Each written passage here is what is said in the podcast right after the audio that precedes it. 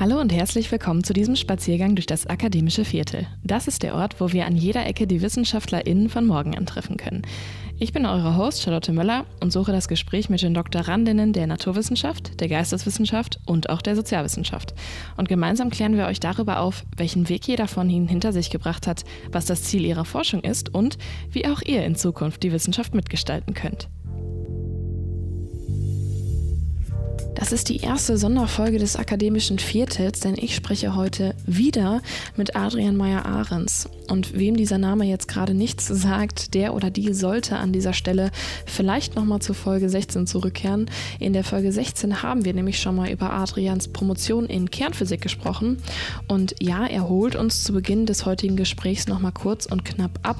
Aber wer weitere Informationen über die Dissertation im Rahmen des CBM-Projekts am FAIR, Facility for Anti-Proton and Ion Research in Darmstadt haben möchte, der oder die sollte auf jeden Fall nochmal bei Folge 16 vorbeischauen. Auf jeden Fall hat er berichtet, was für ein riesiger internationaler Aufwand und was für eine große Kooperation überhaupt notwendig ist, um dieses Mammutprojekt zustande zu bringen. Und keiner konnte ahnen, in welcher Lage die Welt nur ein paar Tage nach unserer Aufnahme damals schon stecken würde. Die Rede ist natürlich vom russischen Angriffskrieg auf die Ukraine und die weitreichenden Auswirkungen des internationalen Konfliktes. Und auch in Adrians Projektgruppe ist in den letzten Wochen dadurch einiges in Bewegung gesetzt worden. Ja, und deswegen wollte ich mich einfach nochmal mit Adrian zusammensetzen, um über seine Erfahrungen in den letzten Monaten zu sprechen und auch zu sehen, wie die Forschungsgruppe mit dem aktuellen Stand und der aktuellen Situation überhaupt umgehen kann. Und deswegen jetzt hier dieses Sondergespräch für euch.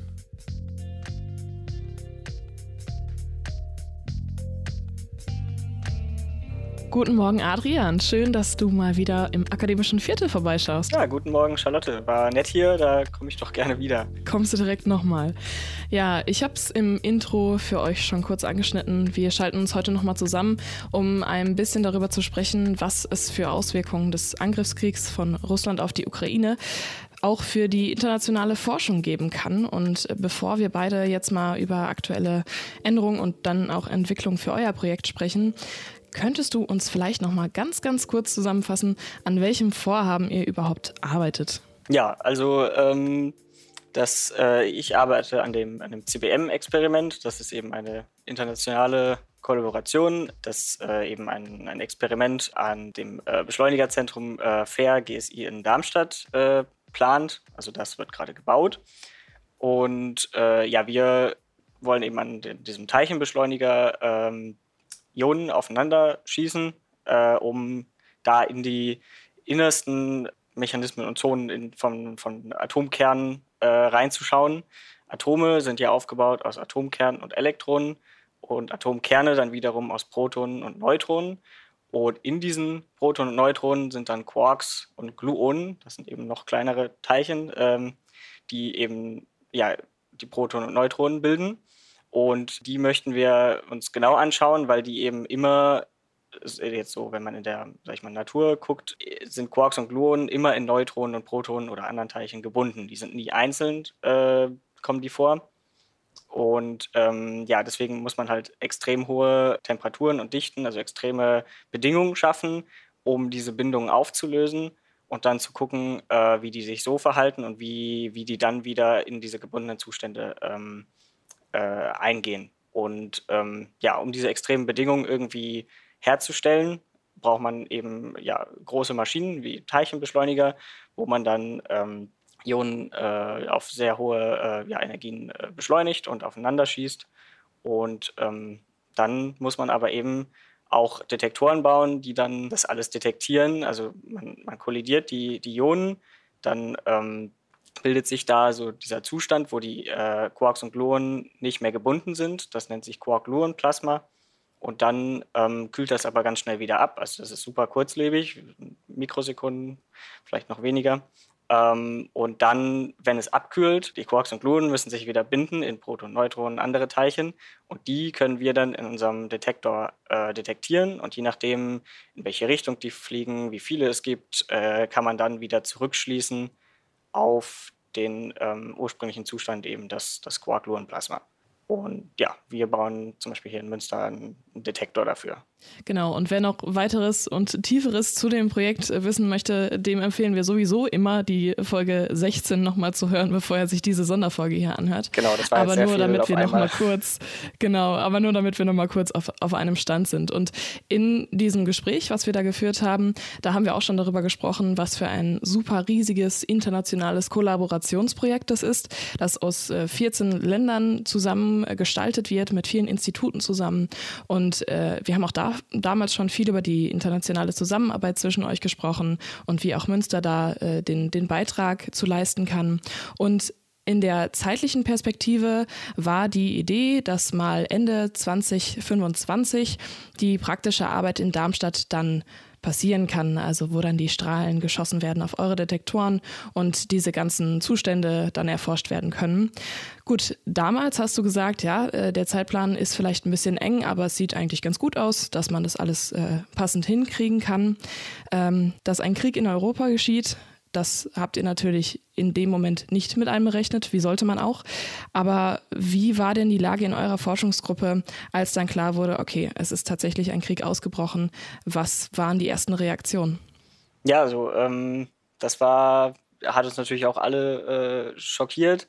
Ich hatte ja auch in der letzten Folge gesagt, also Russland ist auch ein Teil der Kollaboration, äh, tatsächlich sogar ein relativ großer Teil. Wir haben etwa äh, 20 Prozent äh, waren an sich russische, von russischen Instituten, russische Forscher, aber auch, also die entweder in Russland arbeiten oder auch russische Forscher an der GSI oder an, an anderen Instituten.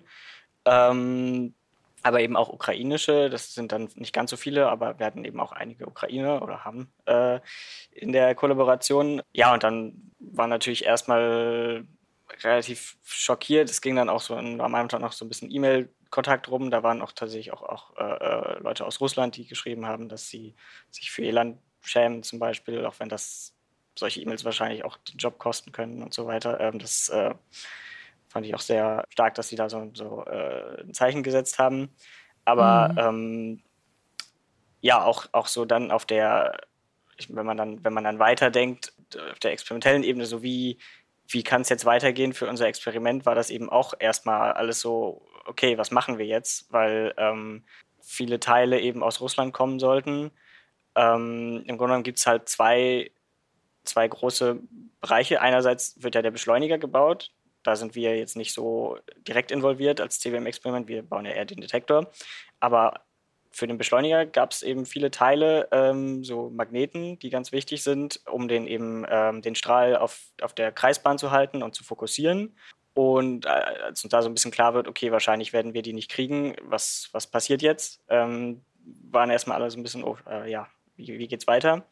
Und auch bei unserem Detektor ähm, ist es eben auch so, dass wir quasi an dem Punkt, wo, wo alles kollidiert, ähm, darum ist auch so ein Magnet, um ein Magnetfeld aufzubauen, ähm, damit Teilchen, äh, je nachdem wie schnell sie sind, äh, werden die bestimmt abgelenkt und auch äh, abhängig von ihrer Ladung, oh, damit man ja, die dann unterscheiden kann. Das ist elementar für, für das Experiment. Man kann ohne diesen Magneten kannst du eigentlich kannst du das nicht machen.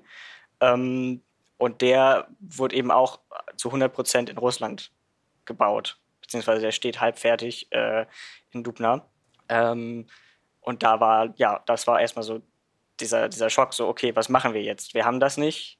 Wir, der Beschleuniger, äh, da fehlt was, bei unserem Detektor fehlt was. Ähm, da, da, so, also jetzt ganz am Anfang äh, war man da noch nicht so sicher, wie es jetzt überhaupt weitergeht, ob das Experiment eingestellt wird äh, und so. Ähm, ja. Wenn ich da einmal kurz ähm, dazwischen gerätschen darf.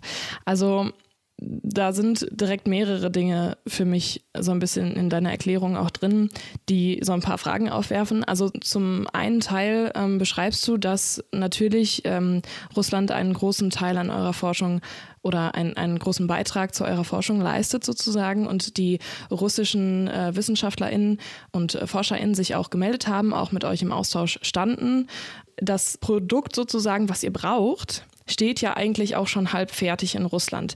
In diesem Moment wäre doch die Frage, kann man nicht das irgendwie schaffen, dass man das trotzdem noch weitermacht, ohne dass man da eine, eine große politische, ein großes politisches Fass aufmacht? Weil du hast es ja auch schon mal beschrieben, dass die Forschung an sich ja versucht, unpolitisch zu handeln. Also auch, die, auch der Austausch, der zwischen den Ländern stattfindet, das ist ja auf einer wissenschaftlichen Ebene. Es ist nicht politisiert, aber natürlich, wenn ein Krieg ausbricht, dann ist natürlich auf allen Ebenen, spielt die Politik auf einmal ganz, ganz, eine ganz, ganz große Rolle. Also da so ein bisschen die Frage, ähm, ist das schon eine politische Entscheidung gewesen, zu sagen, wir nehmen jetzt nicht mal das, was in, in Russland schon steht, oder wir nehmen auch zum Beispiel die ForscherInnen aus Russland nicht mehr in das Projekt mit ein, oder hat sich das aus anderen Gründen einfach nicht weiter ergeben? Ja, also ähm, genau, wie, wie du schon sagst, versucht Forschung eigentlich eher unpolitisch zu sein oder vielleicht sogar auch in Krisenzeiten irgendwie zu vermitteln, dass man irgendwie noch an einem Strang äh, zieht. Ähm, deswegen also jetzt erstmal ging das gar nicht unbedingt von uns aus dem Experiment aus, sondern es kam halt von oben, sage ich mal, die politische Entscheidung, okay, okay. wir mhm. jegliche Kommunikation zu, zu den russischen Instituten und so ist untersagt. Also diese E-Mails, die wir am Anfang bekommen haben, das war halt wirklich am Tag, als die einmarschiert sind, mhm. so, oder das Wochenende. Ähm, dann irgendwann wurde halt äh, die Kommunikation und so weiter gekappt, also dass wir nicht mehr mit denen zusammenarbeiten äh, und, und uns austauschen können. Ähm, und da war alles auch noch so ein bisschen im Unklaren, ähm, ja, wie, wie wir als äh, Kollaboration darauf reagieren wollen, auch, auch wie wir uns quasi öffentlich positionieren. Ähm, eben auch weil, weil wir ja seit so vielen Jahren mit diesen russischen Wissenschaftlern zusammenarbeiten und die sind halt auch alle nette Menschen, so man kennt die. Ähm, da, da ist das halt schwierig so. Grundsätzlich könnte man ja sagen, ne, die ForscherInnen, die WissenschaftlerInnen haben nicht unbedingt direkt was mit einer Entscheidung von einem äh, Wladimir Putin zu tun, genau. ne? aber klar, es hat Auswirkungen. Ja, ja. Und, und vor allem ist es dann eben, dass sich auch von diesen russischen Instituten eben viele, aber auch öffentlich eben zu Putin sag ich mal, bekannt haben ah, oder positioniert. Mhm. Und dann kannst du halt nicht als, ja. als, internationale Forschungsgemeinschaft irgendwie sagen, hey, mit denen arbeiten wir zusammen. Vor allem während man gleichzeitig auch mit äh, ukrainischen Instituten zusammenarbeitet mhm. oder ukrainische Forscher in, an, an der GSI oder so hat. Da, da ja, das ist, ist schwierig. Ähm, Genau, das, deswegen, ähm, also erstmal, wie gesagt, kam es halt von oben, da konnte man jetzt selber gar nicht so viel, man musste sich selber erstmal überlegen, wie man da, dazu steht, aber okay, erstmal alles kappen, weil das ist, äh, wurde uns so gesagt vom Management.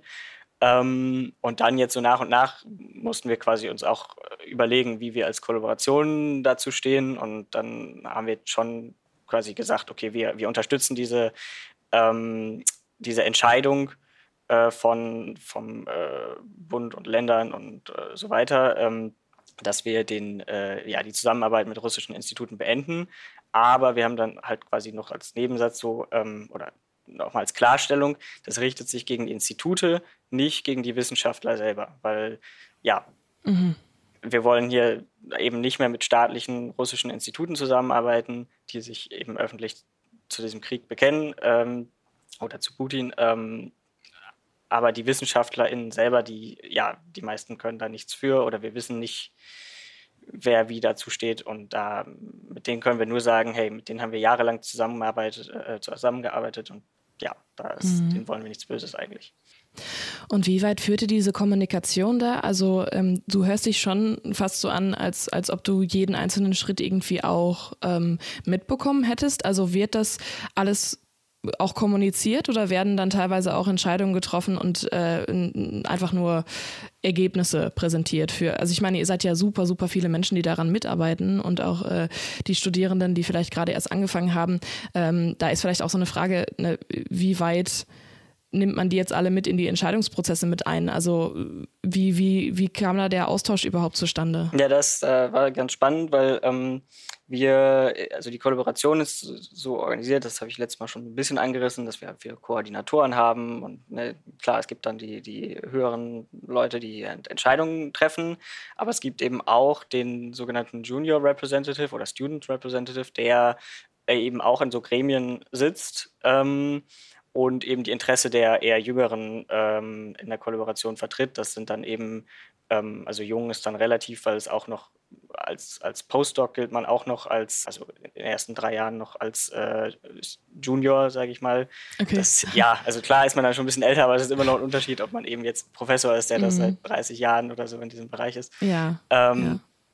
Und der wird eben gewählt von, von allen Leuten, die eben ja, Bachelorstudenten, Masterstudenten, äh, Doktoranden und, und, Postdocs. Und das bin halt in dem Jahr jetzt, äh, bis vor einem Monat bin ich das gewesen. Ähm, das heißt, ja, ich habe da, war, war da quasi an der äh, ja, Entscheidungsfront mit dabei, sage ich mal. Und ja, eigentlich wollte ich mich zum März sollte eigentlich ein Collaboration-Meeting stattfinden. Das wurde dann halt verschoben. Ähm, da wollte ich mich eigentlich abwählen lassen, aber so habe ich das dann halt äh, weitergemacht. Und genau, dann äh, war es eben am Anfang in der Kommunikation noch auch ein bisschen schwierig, weil aber auch eben niemand wirklich wusste erstmal, was ist jetzt Phase. Ähm, mm. Und dann gab es erstmal so, so Meetings, die, wie sagt man das, so Schadens, äh, äh Damage Assessment, dass man sich anguckt, okay, was, was ist jetzt wirklich, was fehlt uns, wo, an welchen Teilen brauchen wir äh, irgendwie neue Manpower oder sonst was. Und da, da hat dann quasi erstmal jedes ähm, Subsystem, also jeder Detektor äh, hat ähm, so einen kleinen, ähm, Übersicht gegeben, okay, äh, das haben russische Institute oder auch ukrainische Institute, die ja eben auch jetzt gerade nicht äh, für uns arbeiten können. Ähm, mhm. Was haben die bei uns gemacht? Okay, und was, ja, um wie viele Jahre wird es sich verzögern? Wo brauchen wir extra Geld? Was fehlt uns? Äh, wo eben jetzt dieser Magnet war, zum Beispiel, war eben das größte Problem, weil der zu 100 Prozent aus, äh, aus Russland kam, aber eben auch, dann hast du halt einen Detektor, der irgendwie ein Gassystem oder so braucht und dann ist das Gassystem aus Russland oder sollte aus Russland kommen. Dann, klar, der Rest des Detektors steht 2025 oder 26 da, aber du hast kein Gassystem, dann funktioniert der Detektor nicht. Ähm, mm. Das heißt, da wurde halt dann, hat jedes, jedes äh, System dann eben äh, einmal gesagt, was, ähm, was so die Probleme sind. Ähm, dann, ja, wurde da jetzt noch nicht direkt groß kommuniziert. Nochmal einmal die Zwischenfrage. Und gab ja. es, als man so ein bisschen so die, den, den Schaden sozusagen sich einmal angeguckt hat, ähm, den Schaden einmal überschlagen hat, ähm, gab es dann zwischendurch vielleicht auch mal die Situation, dass man wirklich gesagt hat, das ist, das ist ein so großes Ausmaß, dass es wirklich vielleicht gar keinen vorangibt. Also ich meine, äh, wir haben vorher schon mal darüber gesprochen, wie lang diese Forschung angesetzt ist und so eine 30 Jahre lange Forschung, da kann man ja, also ne, klar, das ist, ist ein utopisches Denken, aber da sagt man, das, das kann ja jetzt eigentlich gar nicht gar nicht mehr weitergehen. Mhm. So, das muss ja eben immer irgendwie weitergehen können. Ja, aber im Grunde genommen war es schon so. Also man hat halt in, im ersten Schock so wirklich gedacht, oh, äh, es kann sein, die Wahrscheinlichkeit ist nicht null, dass jetzt das alles eingestellt wird. Aber wenn man mhm. dann erstmal ein bisschen runterkommt, sich diese, den Schaden halt genau anguckt und sieht, okay, das wird wahrscheinlich ein paar Millionen mehr kosten, was viel Geld ist. Aber. Von was für einer Summe sprechen wir ungefähr? Ja, es ist natürlich schwierig, weil, weil es immer noch nicht so hundertprozentig klar bei allen Sachen ist. Aber zum Beispiel einen kompletten neuen Magneten nochmal herstellen zu lassen, wir haben aber ja die, sag ich mal, Konstruktionszeichnung und so weiter, wird halt vielleicht drei, vier Millionen Euro.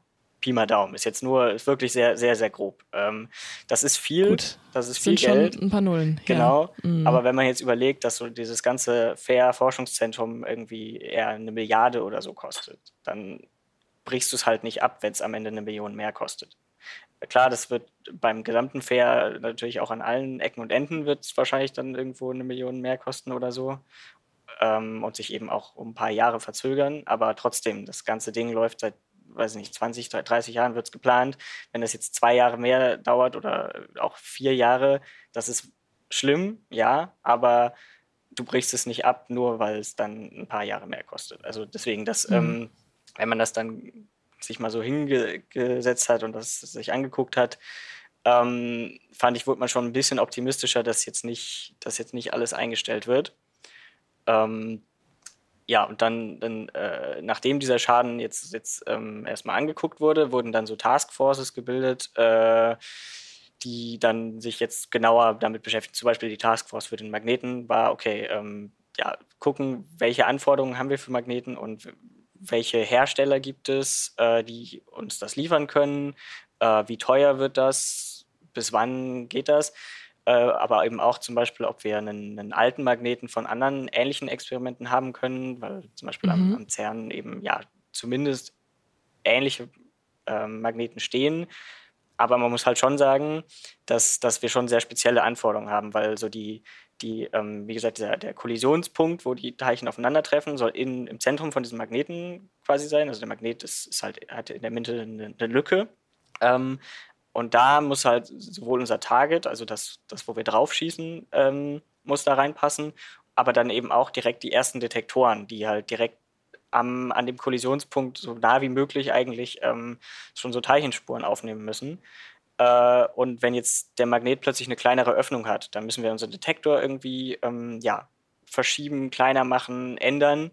Und dadurch ändert sich auch das gesamte Experiment-Setup und auch alles, was wir schon simuliert haben. Und ähm, ja, also das, das ist halt, weil, weil das so ein zentraler Punkt ist, muss man dann halt überlegen, okay, wenn wir jetzt für weniger Geld einen alten Magneten kriegen, oder für mehr Geld einen Magneten, der exakt so ist, wie wir ihn eigentlich haben wollen. Wie viel ist uns das wert? Und, und diese ganzen mhm. Rechnungen, das halt wirklich aber auch ja, versuchen zu quantifizieren, das, das sollte halt zum Beispiel die Taskforce Magnet machen. Dann gab es auch noch ähm, eine Taskforce, die überlegt hat, ob man jetzt in der Zwischenzeit, sagen wir, der Teilchenbeschleunigerbau verzögert sich um fünf Jahre, um sechs Jahre, äh, könnte man in der Zwischenzeit schon einen Strahl von einem kleineren Teilchenbeschleuniger, der schon an der GSI, der schon fertig ist, äh, zu unserem Experiment ähm, schleusen, sodass man da schon irgendwie erste Tests machen kann. Und da muss man überlegen, okay, wie teuer ist das? Kann man sinnvolle Physik damit machen? Ist das, ab wann ist das lohnenswert? Äh, und ab, ab, welcher Verzögerung des Baus des Beschleunigers? Weil wenn es sich jetzt nur um zwei Jahre verzögert oder um fünf Jahre, ist das ja ein Riesenunterschied. Ähm, ja, und da da gab es dann zum Beispiel ähm, auch äh, Taskforce, aber dann ähm, ja, haben die sich quasi so ein bisschen zurückgezogen für mehrere Wochen. Mhm.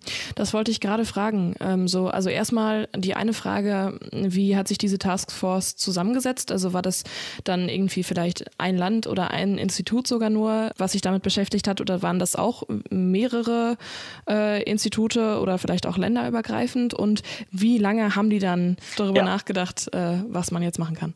Mhm, also das waren schon, schon mehrere Institute, äh, beziehungsweise es, es, war halt, ähm, um das jetzt noch mal ein bisschen vielleicht zeitlich einzuordnen, also diese, ich glaube, der, der Angriffskrieg hat irgendwie so an einem Ende der Woche, ich glaube, es war ein Freitag vielleicht, äh, es ging dann irgendwie so übers, übers Wochenende ähm, rüber. Mhm. Dann am Montag direkt war so Damage Assessment. Ähm, und auch in der Woche waren dann noch so ein paar kleinere Meetings. Äh, und Freitag war dann so ein General Assembly, also wo quasi alle, die gesamte Kollaboration, außer eben die aus Russland, ähm, äh, eben in einem Zoom-Meeting waren, wo dann halt so ein bisschen geredet wurde und ein bisschen Ergebnisse präsentiert wurden, was bis dahin der Fall war. Äh, mhm. Und dann wurde halt eingeladen, hey, wer bei einer Taskforce mitmachen möchte, melde dich bei dem und dem, der das koordiniert und dann kann man da mitmachen. Das sind natürlich zum Beispiel bei Taskforce Magnet eben die Leute, die die irgendwie damit schon zu tun hatten, die sich da auskennen, waren natürlich eher dabei, ähm, weil ja der, der Magnet zwar zu 100 Prozent aus russischen Instituten oder Geldern kommt, gab es ja trotzdem Leute an der GSI auch, die da irgendwie im Austausch waren und so weiter und das, das mhm. mitgemacht haben. Ähm, bei der anderen Taskforce zum Beispiel, da, da braucht man ja schon ein paar mehr Leute, wenn es jetzt darum geht, zu überlegen, ab wann man sinnvolle Physik machen kann, mit einem vielleicht niederenergetischeren Strahl oder schwächeren Strahl, sage ich mal. Da brauchst du Leute von allen möglichen Detektoren, die das irgendwie simulieren, die äh, aber auch irgendwie Theoretiker und so. Also da, hm, das war ein bisschen breiter Was ein Aufwand. Ja, wow. das war, äh, hm. da ist erstmal vieles, was wir eigentlich vorhatten, erstmal ein bisschen in den Hintergrund geraten. Hm. Aber ähm, das war eben, war aber auch noch eine wichtige Sache, da eben für die, ähm, ich meine, das Experiment und so, das war klar, dass sich das verzögert. Äh, aber was ist mit uns äh, Studenten, die äh, eine Abschlussarbeit schreiben müssen? Weil wenn sich jetzt ja. ein, ein 20 Jahre geplantes Experiment um zwei, drei Jahre verschiebt, schlimm, ja, aber verschmerzbar, würde ich sagen. Aber wenn du jetzt eine Masterarbeit schreibst, willst du dir ja nicht irgendwie, wenn wenn da jetzt eine Verzögerung kommt, irgendwie ein Jahr länger schreiben oder eine Doktorarbeit. Kannst du auch einfach Kannst nicht. Du, ja, ja, ja. ja gut, für Masterarbeiten, Masterstudenten werden ja nicht bezahlt, die können theoretisch auch länger machen, aber ja, viele, die müssen ja irgendwie auch, ja, wollen ja, ja einen Abschluss für mhm. haben und nicht da ewig äh, rumdümpeln. Ähm, deswegen habe ich halt als, als Student äh, Representative eben auch einmal so ein, so ein, Meeting in der Woche gemacht mit allen ja, äh, Junior-Mitgliedern um so ein bisschen auch anzuhören, was haben die für Sorgen äh, und habe das dann halt auch weitergegeben ans, ans Management. Ähm, da war natürlich, also das mit den Abschlussarbeiten war, sag ich mal, eine der Hauptsorgen, dass sich das verzögert, dass das, weil alle jetzt beschäftigt sind mit, hey, wie kriegen wir unser Experiment ans Laufen, dass man da nicht mehr ja. betreut wird oder dass vielleicht die Masterstudenten mithelfen müssen bei irgendwelchen Sachen, die jetzt aufgekommen sind und quasi die für die, also weil wir, wir haben ja Arbeitskraft verloren, dadurch, dass wir die, die Russen verloren haben, äh, dass quasi die Masterstudenten die mehr, mehr Arbeit dann machen müssen oder so, oder auch Promotionsstudenten. Ähm, da, ne, das haben wir weitergegeben, diese Sorge. Aber auch hatten die auch gute Ideen, wie das, dass wir zum Beispiel äh, ukrainischen Studenten, die, wenn die flüchten müssen, dass wir sagen, hey, wir nehmen euch hier irgendwie auf und helfen ja. euch, eure, eure Abschlussarbeiten fertig zu machen oder irgendwie mhm. eure Forschung hier weiterzuführen und so. Ähm, also es war, war interessant, weil, weil diese anderen Meetings halt eher technisch waren. Da ging es darum, ja, was machen wir? Uns fehlt jetzt Bauteil A und B, ähm, wie können wir das ersetzen? Aber da bei den Juniors halt dann eher noch dann die, ja, auch ein bisschen die Sorge um ja, Abschlussarbeiten, aber auch was passiert ja. mit unseren Freunden da drüben. Äh. Bisschen personenbezogen. Ja. Ja. ja. Mm, mm. Und hat das denn dann auch stattgefunden? Also sind dann auch äh, ukrainische Studierende äh, gekommen? Also ich weiß zumindest von einer, die jetzt irgendwo in Deutschland ähm, ist. Also ich, ich meine, ich, die schreiben ja jetzt nicht in der E-Mail, hey, ich bin jetzt gerade aus, äh, ja. aus der Ukraine gefährdet. War halt nur, äh, genau, ein, äh, mit einer hatte ich Kontakt. Ähm, das weiß ich bestimmt, aber sonst ähm, bin ich nicht sicher.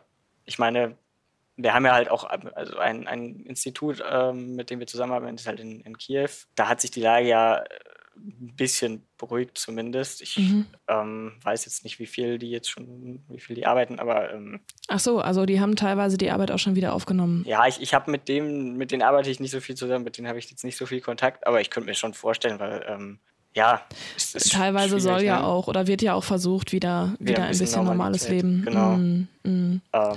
Ja, also ich meine, wir sprechen jetzt auch von einer, von einer zeitlichen, mittlerweile schon also man, es fühlt sich sehr lang an, aber es ist jetzt, sind jetzt halt auch schon Monate, die das halt auch läuft. Und hat sich das dann also auch in, in eurer Gruppe nach diesem ersten Schreck und äh, den sehr schnellen, wie von dir auch beschrieben, äh, sehr schnellen ähm, Aktionen teilweise auch wieder ein bisschen sortiert? Also habt ihr wieder ein bisschen Halt gefunden, nachdem so die ersten Probleme erstmal alle irgendwie äh, beschrieben waren und angegangen wurden? Ja, ja, also das ähm, genau dazu wollte ich noch, noch kommen. Das war jetzt quasi so die direkten Reaktionen. Dann wurden an dem Freitag dann diese Taskforces gebildet und dann hieß es halt, okay, die sollen jetzt erstmal äh, quasi arbeiten ähm, und so äh, alle Woche oder zwei Wochen dann so ein bisschen äh, gibt es dann ein Meeting, wo, wo die so ein bisschen präsentieren, was die gerade machen. Ähm, weil ja auch dann nach und nach immer mehr Informationen dann auch kamen. Am Anfang wusste man ja noch nicht, okay, beruhigt sich das vielleicht in ein paar Wochen mhm. wieder und dann können wir mit den Russen wieder zusammenarbeiten oder bleibt das jetzt für immer so. Ähm, man wollte da natürlich auch nicht die Tür direkt zumachen und sagen, äh, wir ja, werden nie ja. wieder mit Russland was machen, weil, keine Ahnung, kann ja sein, dass, weiß ich nicht, Putin gestürzt wird und plötzlich die Russen wieder dabei sind oder so. Und auch die, die Verzögerung des Beschleunigerbaus, da, da mit denen von dem, von dem Beschleunigerzentrum hatten wir auch hier und da dann Kontakt und die mussten ja auch erstmal sehen, wie lange wird sich das verzögern. Ähm, das kam ja auch erst nach und nach so rein und jetzt wird so optimistisch von vielleicht zwei Jahren Verzögerung optimistisch äh, ausgegangen, womit wir arbeiten können. Zwei Jahre, also das ist ja schon wirklich recht schnell für so ein, für so ein großes Projekt, ne? wenn da so viel wegfällt. Genau, ja. Also mhm. es ist tatsächlich so, dass, dass von diesen Magneten, ähm, da gibt es halt zwei Typen, es gibt Dipolmagneten und Quadrupolmagneten und die Dipolmagneten sind alle schon da, die waren alle schon im Dezember alle schon geliefert und nur die Quadrupolmagneten fehlen.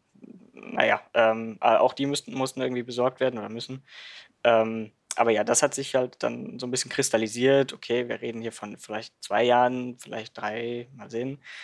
Ja, und die Taskforces haben so ein bisschen weitergearbeitet und das ähm, Collaboration Meeting sollte ja eigentlich im März stattfinden. Das wurde dann verschoben und dann wurde ein Termin festgelegt auf Mai. Und im Mai hat sich dann die ganze Kollaboration getroffen.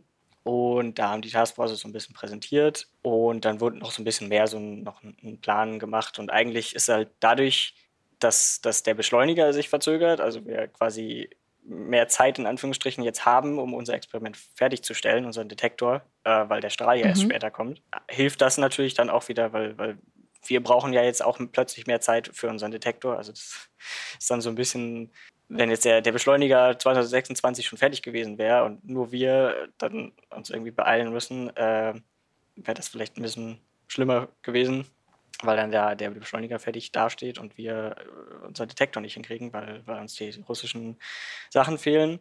Äh, so ist das jetzt so, okay, ja, wir haben überall dann jetzt so Timelines aufgestellt, okay, das wird jetzt hier zwei Jahre länger dauern oder hier, aber man kann das schon schaffen und hier wird es ein bisschen teurer. Aber dann, okay, der Beschleuniger wird auch später fertig, also äh, passt das dann wieder einigermaßen. Ähm, ja, das, das wurde so ein bisschen bei dem Collaboration Meeting dann erzählt und eigentlich ist das alles wieder ein bisschen geordneter jetzt. Man weiß, womit man umgeht, aber es ist, ja, fehlen natürlich auch hier und da immer noch, äh, immer noch Sachen. Was aber eine positive Sache dann war, war eben, dass dadurch, dass das äh, Collaboration Meeting in, im Mai stattfinden konnte und die Corona-Situation zu dem Zeitpunkt eben sich sehr beruhigt hatte, konnte das zum ersten Mal seit der Pandemie eben äh, wieder in Person stattfinden. Also natürlich nicht, nicht alle ähm, zur GSI äh, kommen, aber schon viele. Und das war halt echt, ja, wirklich, wirklich cool, die, die ganzen Leute mal wieder zu sehen. Und wirklich, mhm. wenn man in so einer Kollaboration arbeitet, eben ja, mit, mit Leuten wirklich Auge zu Auge zu reden ähm, und sich auszutauschen. Und nicht immer nur ein Bildschirm und nicht vor immer sich nur zu haben. Bildschirme mm. sieht. Und, und vor allem diese Collaboration-Meetings online sind halt sehr, ja, man hält seine Vorträge, äh, stellt vielleicht Fragen dazu, aber man hat nie diese Sache, dass man in der Kaffeepause mit irgendwelchen Leuten redet, ähm, mal so ein bisschen fragt, was die so machen und dann plötzlich merkt man, hey, das hat ähnliche Probleme wie ich oder äh, da, da weiß der mehr als ich und man kann sich austauschen. Und ja. das, das gibt einem einfach viel mehr, wenn man mit diesen Leuten halt in, in Kontakt kommt. Äh, und das ja, hat, hat mich einfach auch noch viel mehr jetzt wieder positiver gestimmt und motiviert, weil, weil man hat in der Pandemie, finde ich, viel eben so ein bisschen die negative Seite von Kollaboration gesehen, dass man ständig irgendwie ja in Zoom-Meetings hängt, in, äh, sich mit dem austauschen muss, mit dem, mit dem alles immer online, ähm, aber eben nie sich gesehen hat. Mhm. Und jetzt war es eben wieder der, der ja, coole Part, dass man halt auch, dass man die Leute sieht, dass man halt auch viel lernt, weil, weil man irgendwie viel mehr so ungezwungen redet, ohne jetzt ein spezielles Thema zu haben, aber eben auch sich kulturell austauschen zu können, äh, weil man dann Leute aus ganz vielen verschiedenen Ländern da vor sich hat. Ähm, ja, das, ja. das fand ich echt wieder richtig gut. Also jetzt bin ich äh, doch wieder. Bist du wieder ein bisschen motivierter? motivierter und viel positiver ja. äh, eingestellt. Wie hast du denn dieses Kollaborationsmeeting dann für dich so wahrgenommen? Also ich meine, jetzt war es ja auch teilweise schon so ein bisschen Krisen, Krisenmeeting aber äh, hat das wirklich das komplette Treffen so sehr, sehr geprägt oder war es schon so, dass ihr auch, ähm, ich meine, wenn du, wenn du schon beschreibst, dass ihr auch zusammengesessen habt und ein bisschen gequatscht habt und ne, auf einer persönlichen Ebene auch zusammengekommen seid, also es, es ihr habt es trotzdem auch geschafft, ähm, dieses Meeting auch auf einer positiven Note vielleicht auch so ein bisschen sitzen zu lassen und nicht, und nicht nur dauerhaft ja. zu überlegen, ja. oh mein Gott, äh, was machen wir jetzt weiter? Genau, also das ähm war schon, fand ich, sehr positiv. Also ich, es, es hat halt einfach auch geholfen, dass man wirklich sich zum ersten Mal seit Jahren wiedergesehen hat mhm. und dass diese, diese Freude, sage ich mal, dass man endlich mal wieder mit Leuten so äh, äh, Angesicht zu Angesicht wirklich arbeiten und, und sich austauschen kann. Ich weiß jetzt nicht, wie es gewesen wäre, sagen wir, wir hätten keine Pandemie gehabt und hätten jedes Mal uns immer so getroffen und dann jetzt mhm. das Kollaborationsmeeting so in diesem Krisenkontext, ob das vielleicht ein bisschen weniger äh, äh, positiv gewesen wäre. Aber auch einfach, weil, weil jetzt dadurch, dass man ein bisschen Zeit hatte und das ist schon, sage ich mal, dieser Konsens ist, okay, das Experiment wird noch stattfinden. Äh, klar, es wird länger dauern, es wird äh, teurer, aber wir kriegen das hin. So, mm. das glaube ich, hat halt schon geholfen, dass, dass das alles nicht mehr so war wie, oh, äh, CWM wird es nicht geben. Mm. Teilweise wächst man ja auch vielleicht ein bisschen hm, weiter noch zusammen, ne? wenn man dann mhm. erstmal, hört sich böse an, aber manchmal helfen Krisen ja auch, etwas noch stabiler zu machen und äh, ne, dann auf die Connections, die man da hat und die Kontakte, die man da hat, äh, noch weiter zurückgreifen zu können und zu sagen, okay, wir bringen das jetzt ja aber trotzdem an den Start und dann ist es ja auch total toll zu spüren, dass es trotzdem noch den totalen Drive gibt und man zusammenhalten kann und äh, zusammen da auch noch irgendwie was, was schaffen kann, auch gegen alle Widrigkeiten, die es so drumherum irgendwie gibt. Ja, auf jeden Fall. Das äh, hat man halt dann auch echt gemerkt, als ja, es darum ging, so äh, Taskforces oder so, hey, was machen wir jetzt, wie dann halt wirklich dann viele dazugekommen sind und konstruktiv äh, versucht haben, irgendwie, ja, das, nicht das Ding zu retten, aber halt irgendwie so zu sagen, okay, ja, es ist schlimm, aber komm, wir, wir schaffen das zusammen. Nicht, dass jetzt Leute irgendwie abspringen zu anderen Kollaborationen oder nur sagen, hey, äh, lasst mich in Ruhe, ich schreibe meine Arbeit fertig und dann bin ich weg, aber sondern eher so, wir finden dieses, dieses Experiment wirklich spannend und wir wollen das an den Start bringen, ähm, weil wir wirklich glauben, dass wir hier äh, sinnvolle Forschung machen können. Mhm. Ähm, und das, äh, ja, das, das kann man dann schon so sagen, dass, dass uns das vielleicht auch noch mehr zusammengeschweißt hat. Ja, und gibt es denn noch weitere Auswirkungen, Nachwirkungen, ähm, die man jetzt nicht unbedingt an reinem fehlenden Material festmachen kann? Also gibt es noch, noch weitere Auswirkungen auf das Projekt an sich? Was sich, glaube ich, jetzt noch über, die, über längere Zeit ähm, erst bemerkbar machen wird, ist so ein bisschen die, auch die Softwareentwicklung. Weil, also klar, wenn jetzt plötzlich der Magnet fehlt und so, das sieht man direkt. Ähm, wir hatten aber eben auch russische Mitarbeiter, die ähm, ja viel so, so Infrastruktur gemacht haben. Oder also wenn jetzt, äh, wir, wir simulieren ja die, ähm, diese Kollisionen und simulieren auch, wie, wie die durch unseren Detektor fliegen. Und ähm, diese Geometrien, also wie unser Detektor genau aussieht, wie, wie wir das in, in den Computer äh, äh, reinspeisen, also wie breit der ist, wie groß und so. Daran arbeiten ja auch Leute immer noch und machen den immer noch realistischer. Also am Anfang hat man dann gesagt, hey, unser Detektor hat diese Außenmaße und innen besteht er aus dem und dem Material. Aber dann kommen noch Sachen dazu wie, okay, jetzt äh, tun wir auch noch da rein, dass da äh, so Auslesechips sind, die ja auch irgendwie ähm, Material noch dazu sind. Das heißt, da könnten Teilchen auch gestreut werden und so. Also das wird eigentlich, arbeiten ja immer noch Leute daran, diese äh, Simulation immer realistischer zu machen. So. Mhm. Oder, oder es ändert sich ja auch manchmal was ein bisschen am Setup, wenn dann gesagt wird, okay, vielleicht ist es besser, unser Detektor 2, äh, den bewegen wir ein paar Zentimeter nach hinten um das und das und dann muss man die Auswirkung davon immer äh, drin haben.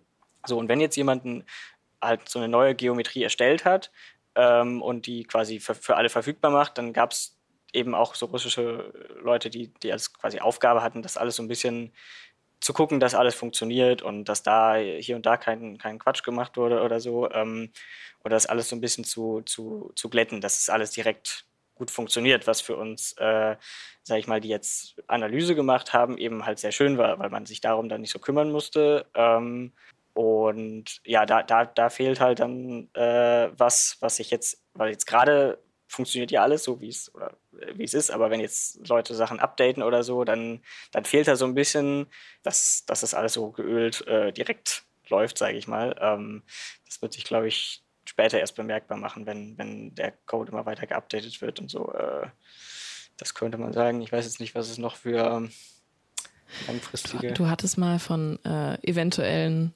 Problem der, der Einzigartigkeit eures Projektes ah. gesprochen.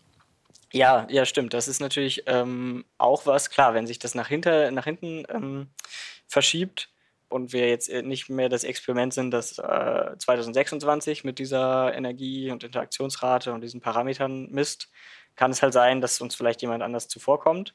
Ähm, und ja, man, man muss natürlich auch irgendwie argumentieren, als Daseinsberechtigung des, des Experiments, dass es halt irgendwie Forschung, ja, sag ich mal, relativ einzigartig auf diesem Bereich macht oder zumindest irgendwie komplementär zu ähnlichen Experimenten. Ähm, und das ist, das wird natürlich immer noch so ein bisschen debattiert, aber so vom, vom Also auch immer noch. Also ist das noch nicht so richtig geklärt, ob sich das noch. Ja, man kann es halt nicht so hundertprozentig jetzt, jetzt klären, weil halt viel auch, auch auf Prognosen und Simulationen und so äh, basiert, aber ähm, ja, und, und, es gibt immer noch so, so Review-Prozesse gerade, wo, wo wir halt auch nochmal unsere Physik-Goals, ähm, so, äh, also das, das unsere Vorhaben so speziell, okay, bei den Parametern wollen wir das und das messen, mit dem Werten und wir werden so und so lange äh, Strahl messen müssen, um diese äh, Parameter so mit der Genauigkeit auszulesen und so weiter. Diese ganzen Prognosen werden halt immer noch so vorgestellt vor bestimmten Gremien und, und Geldgebern und so weiter. Aber ich sag mal, den, den Konsens von dem, was ich im Collaboration Meeting eher so mitbekommen habe, war schon, dass, dass wir da immer noch sehr, sehr gut aufgestellt sind. Ähm, Seid ihr denn da auch in Konkurrenz theoretisch mit anderen ähm, Forschungsvorhaben? Oder seid ihr eigentlich, also weil es hört sich ja schon ne, bei so einer 30-jährigen Forschung hört sich das schon recht einzigartig an.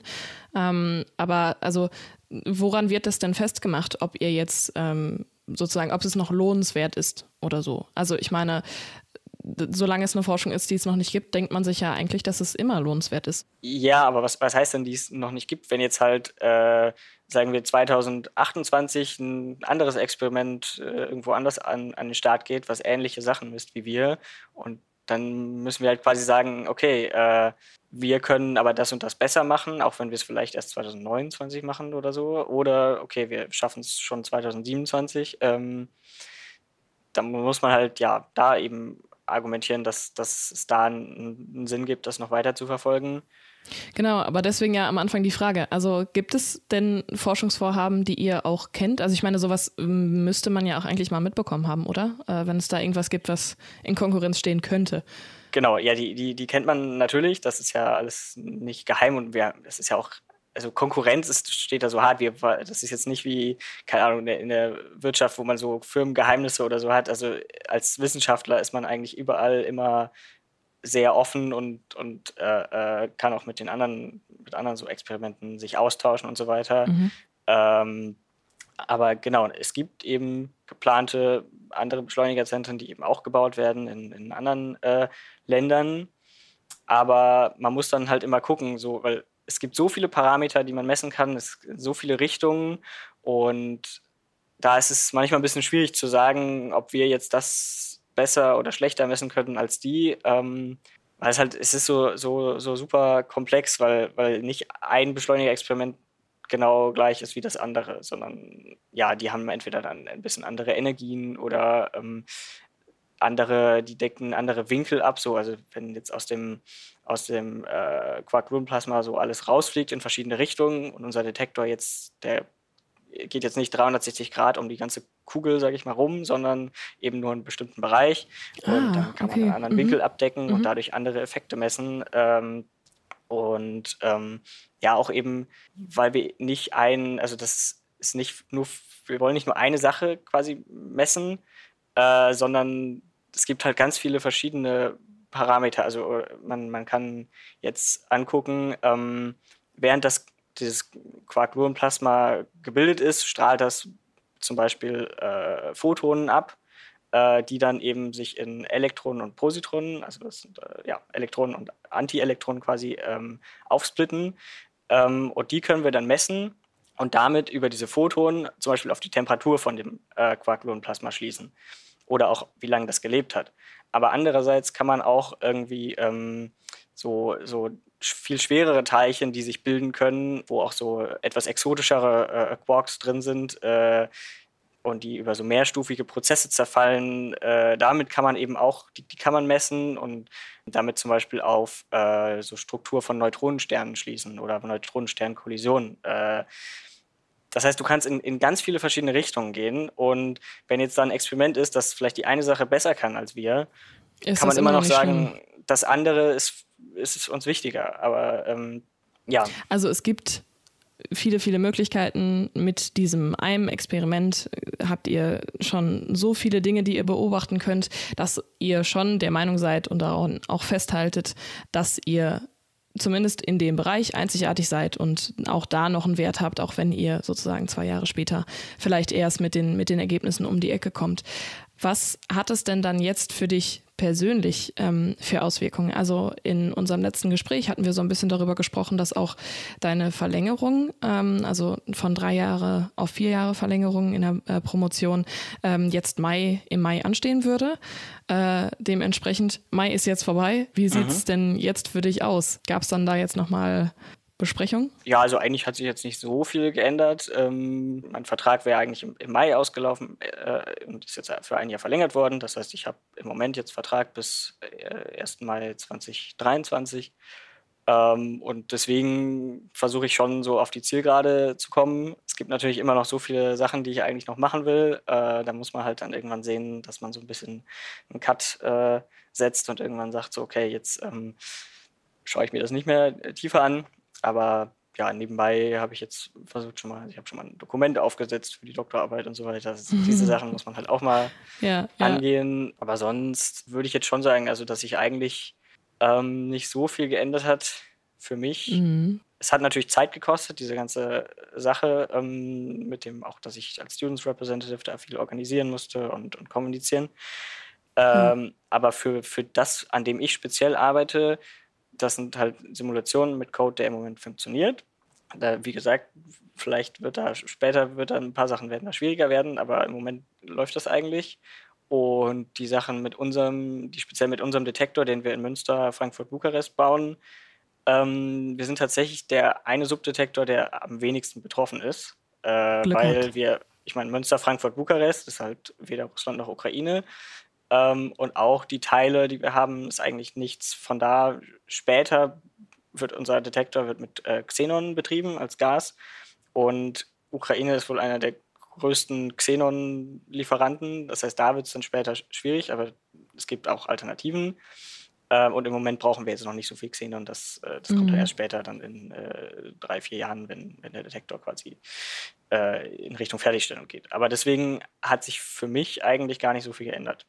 Okay, also gab es jetzt auch keine Gespräche unbedingt ähm, über eine eventuelle Verlängerung durch diese Komplikation, die es dann zwischendurch gab oder durch deine Sonderstellung dann als Kommunikator in diesem Bereich, sondern es war so, nee, es betrifft dich jetzt nicht wirklich speziell in deinem Projekt, deswegen wird da gar nicht groß drüber gesprochen, ob du deswegen vielleicht auch noch Verlängerung kriegst, weil es, manchmal gibt es das ja, dass man dann sagt, okay, das war jetzt eine Sondersituation, äh, wir können dann nochmal irgendwie zwei oder drei Monate draufsetzen oder so, aber das, das kam bei euch gar nicht, gar nicht so zur Sprache dann. Ja, das habe ich bisher noch nicht äh, irgendwie angesprochen, also dass diese, die erste Verlängerung auf das, das, für das vierte Jahr, das war ja alles eigentlich schon in trockenen Tüchern. Ja. Ähm, wenn ich jetzt im nächsten April dann, sag ich mal, noch eine Verlängerung bräuchte, oder das müsste ich natürlich früher ansprechen, dann könnte ich schon wahrscheinlich mich darauf berufen, so, hey, das, das äh, mhm. hat mich mhm. schon nochmal viel Zeit gekostet, war viel mehr Arbeit, ähm, ob man da nicht noch ein paar Monate dranhängen könnte.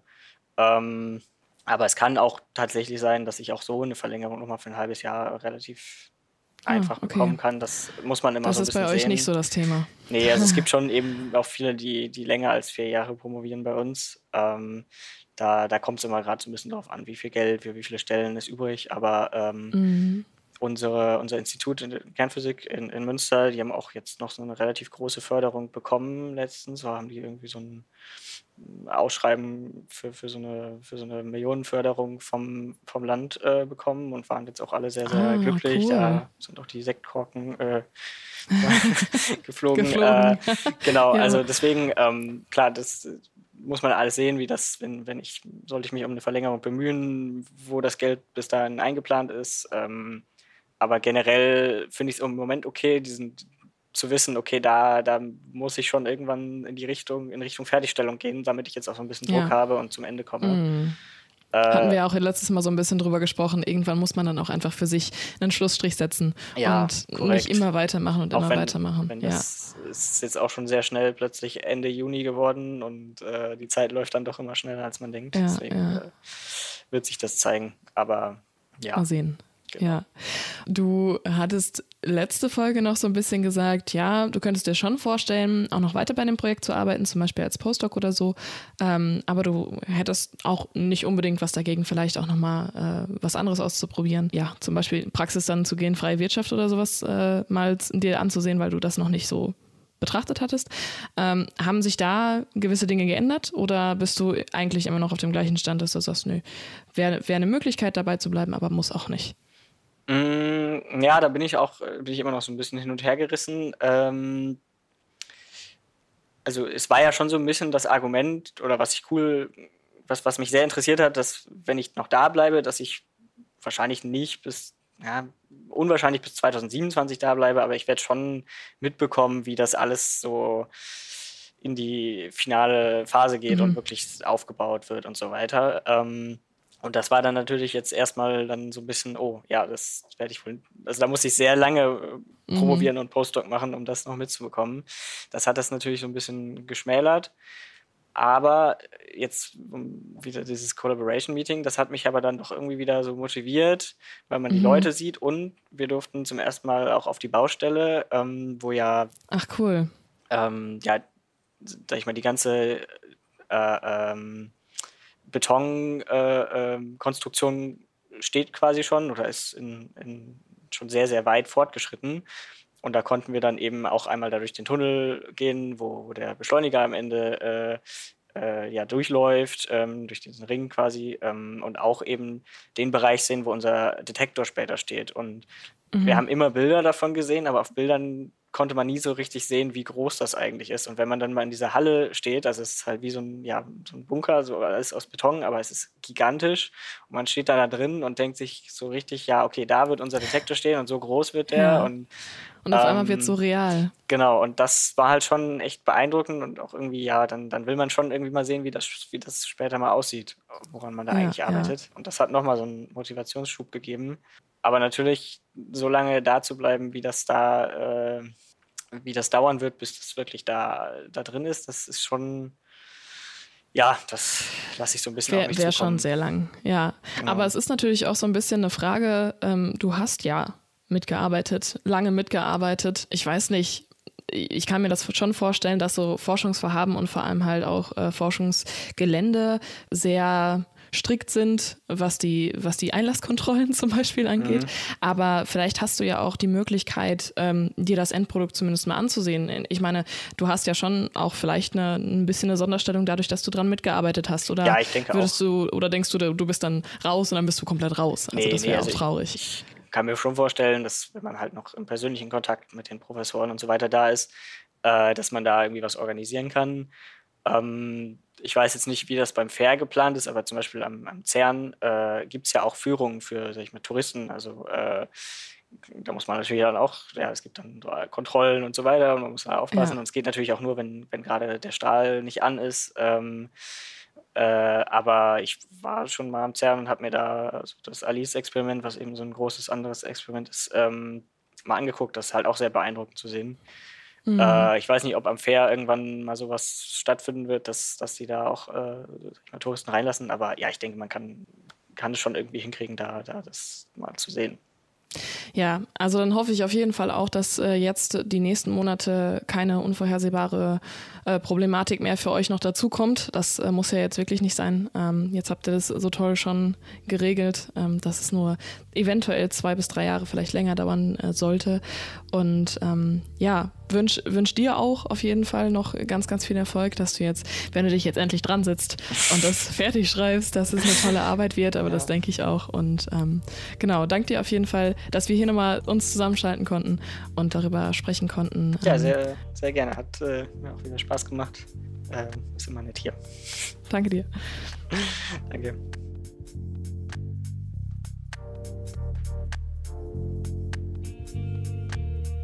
Und damit sind wir auch am Ende dieser Sonderfolge angekommen. Ich danke euch vielmals für das Interesse an dieser, ja, etwas anderen Runde durch das akademische Viertel. Auch nächstes Mal gehen wir noch kleine Umwege. Ich habe mit der Archäologin Valeska Becker über ihre Erfahrungen mit dem WIS-Zeit VG, also dem wissenschaftlichen Zeitvertragsgesetz gesprochen.